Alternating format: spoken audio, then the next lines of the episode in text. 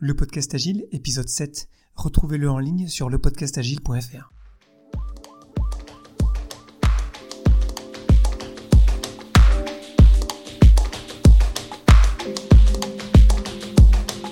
Bonjour, bonsoir et bienvenue sur le podcast agile, le podcast qui parle d'agilité en français. Merci d'être à l'écoute aujourd'hui, je suis Léo Daven et je réponds chaque semaine à une question liée à Scrum, Kanban, Lean, le leadership, le management, bref, tout ce qui touche de près ou de loin à l'agilité. D'ailleurs, retrouvez tous les épisodes sur le site web du podcast, lepodcastagile.fr. Aujourd'hui, qu'est-ce que l'holacratie?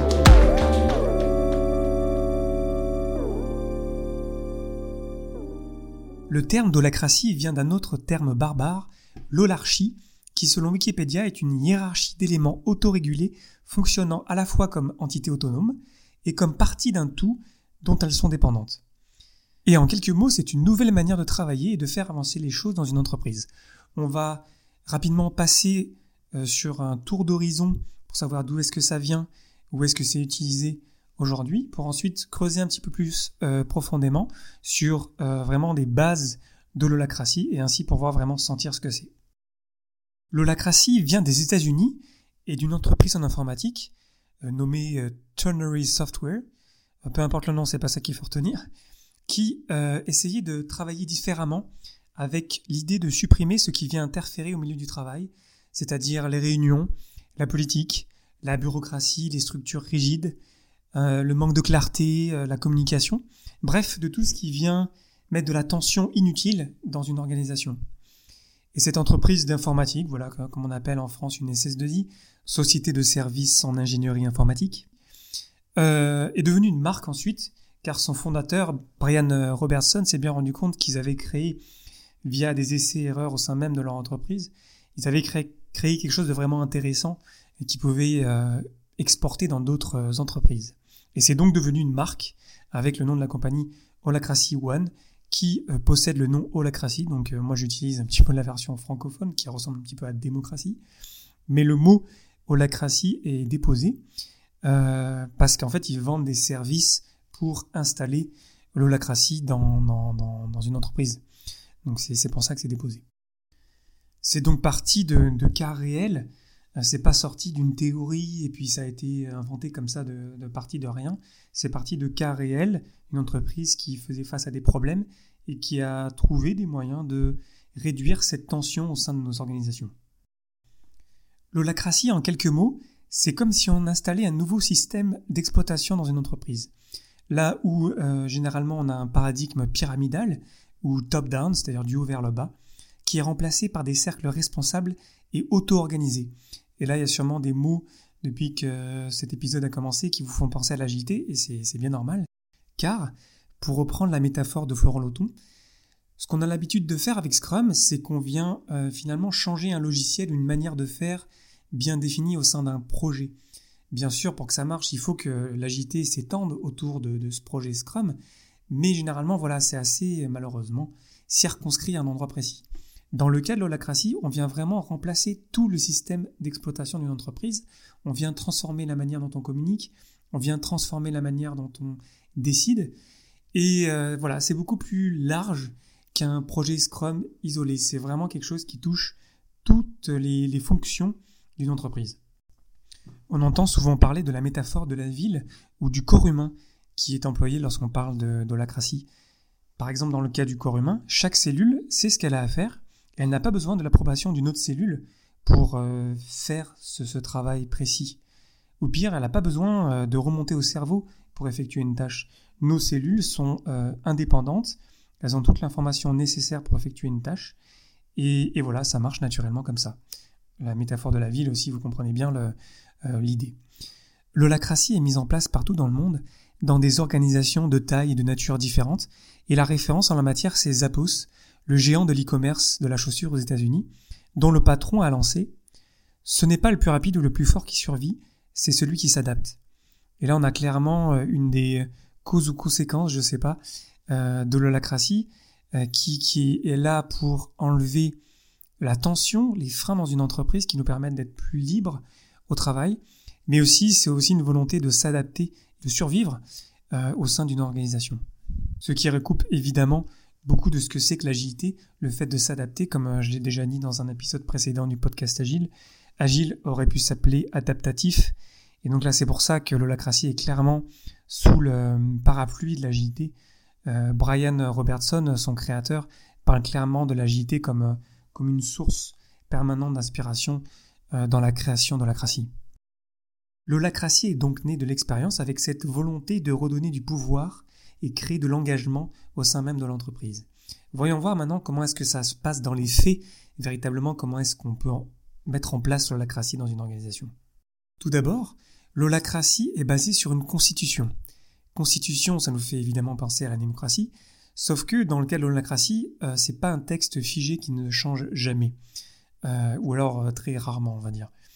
La constitution de l'holacratie, on vient la challenger régulièrement via des réunions de gouvernance pendant lesquelles n'importe qui peut arriver avec une nouvelle règle et euh, la présente et essaye finalement de convaincre les gens de ne pas être contre. Et là, c'est très particulier parce qu'on ne cherche pas à avoir l'approbation de tout le monde, on ne cherche pas non plus le consensus, on cherche juste à savoir s'il y a vraiment quelqu'un qui, est, en opposition ou qui euh, rejette la nouvelle proposition. Ce faisant, l'entreprise évolue vite et peut très vite s'adapter à des contextes particuliers qui surviennent dans la vie normale d'une entreprise. Donc cette constitution est vraiment le, cœur et définit vraiment euh, tout ce qu'il y a dans l'entreprise, la communication, euh, les différents rôles, les différents cercles, euh, comment on organise la gouvernance, comment est organisé l'opérationnel dans une entreprise, comment est-ce qu'on adopte, comment est-ce qu'on paye les gens, comment est-ce qu'on fait rentrer les gens dans une entreprise, comment est-ce qu'ils partent, etc. Donc voilà, c'est vraiment euh, quelque chose d'assez euh, important comme document. On peut le consulter directement en ligne sur holacracy.org d'ailleurs. Et euh, ce document vraiment définit tout et nous permet de tous nous comprendre. Il n'y a pas de règles non écrites, il ne peut pas y avoir de surprise parce que tout est partagé, tout est transparent, et donc n'importe qui peut arriver et comprendre comment ça fonctionne. Deux clichés maintenant sur l'holacratie. Le premier, ce n'est pas une organisation plate ou horizontale, attention, c'est aussi un système hiérarchique qui a des règles fortes dont je parlais euh, avec la Constitution. Donc c'est vraiment quelque chose de très organisé, hein. c'est pas juste plat puis on sait pas trop ce qui se passe. Et deuxième cliché qui rejoint euh, beaucoup un cliché qu'on a sur l'agilité, l'holacratie c'est pas du tout le, bordel, si vous me permettez l'expression, c'est pas du tout la pagaille ni l'anarchie. C'est vraiment très carré. Il y a des règles, on sait pourquoi on les applique, les règles sont transparentes et puis le but même comme je le disais, de pourquoi est-ce que l'holacratie est apparu, c'était pour avancer, pour enlever les freins qui, euh, dans les organisations traditionnelles, viennent vraiment bloquer à la fois l'innovation, mais à la fois juste l'exécution du travail. Donc ces deux clichés-là, l'organisation plate ou horizontale, c'est pas ça du tout, vraiment c'est très hiérarchique. Et deux, euh, ce n'est pas du tout la pagaille, c'est vraiment très organisé, tout comme d'ailleurs l'agilité. Deux exemples de changements concrets maintenant qui viennent avec l'holacratie. Tout d'abord, c'est qu'avec l'holacratie, on n'a pas un poste unique qui est défini à un instant T lorsqu'on est embauché et qui n'évolue pas, mais on a plusieurs rôles. C'est-à-dire que, euh, évidemment, dans une entreprise, en fait, on fait plein de choses différentes qu'un seul poste, et c'est juste logique de se dire qu'en fait, on a plusieurs rôles. Ça devient plus officiel, on doit remplir ces rôles-là, on a pleine autorité, pleine euh, possibilité de décider dans, notre rôle. Et euh, donc, on n'a plus juste voilà, un poste défini, on a des rôles différents et on les remplit tous. Ça ne veut pas dire qu'on en a 20 évidemment, hein, mais euh, vous comprenez l'idée. Ces rôles, parce que le contexte évolue et parce que peut-être une personne va proposer de nouveaux rôles lors des réunions de gouvernance, euh, ces rôles évoluent. Il y en a qui peuvent apparaître, il y en a qui peuvent disparaître, parce que tout simplement on vit dans un monde complexe. J'en ai déjà parlé dans des épisodes précédents. Et donc, s'adapter, comme le dit le patron de Zappos, c'est survivre. Et donc les rôles, euh, c'est quelque chose de plus évolutif. Euh, on n'est pas enfermé dans un poste précis pendant toute notre vie, je dirais, toute notre vie dans l'entreprise, mais ça peut évoluer et puis on peut en apporter soi-même pour apporter de la valeur finalement à l'entreprise. De la même manière qu'on a les équipes Scrum qui sont auto-organisées et responsables, avec l'holacratie, le leadership et l'autorité sont distribués au sein euh, de l'entreprise. Il n'y a plus de manager, ils sont plutôt remplacés par des personnes qui ont des rôles, par exemple de leadership ou de leader dans un domaine particulier. Et euh, donc chacun peut, sans avoir besoin de valider quoi que ce soit peut décider de lui-même et faire avancer les choses localement. Les décisions sont donc locales parce que ce sont ceux qui font le travail qui ont le plus d'informations et le plus de connaissances pour prendre les meilleures décisions. Donc c'est pour ça finalement que c'est plus quelque part plus logique de laisser ces personnes à décider et donc l'holacratie permet ça via les rôles et via les cercles dont on a déjà parlé. Finalement, l'holacratie fait sortir l'agilité du projet qu'on fait typiquement avec Scrum pour l'étendre à toute l'organisation. Avec l'holacratie, on change de modèle d'organisation qui, en brisant les silos et la pyramide classique, redonne le pouvoir d'avancer à ceux qui font le travail et on libère ainsi l'action. Grâce à cette évolution organique, parce qu'on s'adapte régulièrement, notamment euh, à partir des euh, réunions régulières de gouvernance, on innove ainsi plus naturellement et le monde se sent plus impliqué. Et en conséquence, on peut rapidement s'adapter au monde complexe qui nous entoure.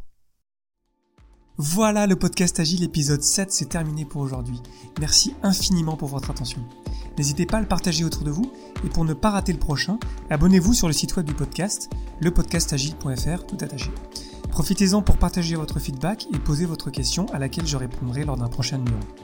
Merci encore pour votre temps, j'espère que je vous aurai apporté quelque chose et je vous souhaite d'excellentes journées et soirées. Rendez-vous au prochain épisode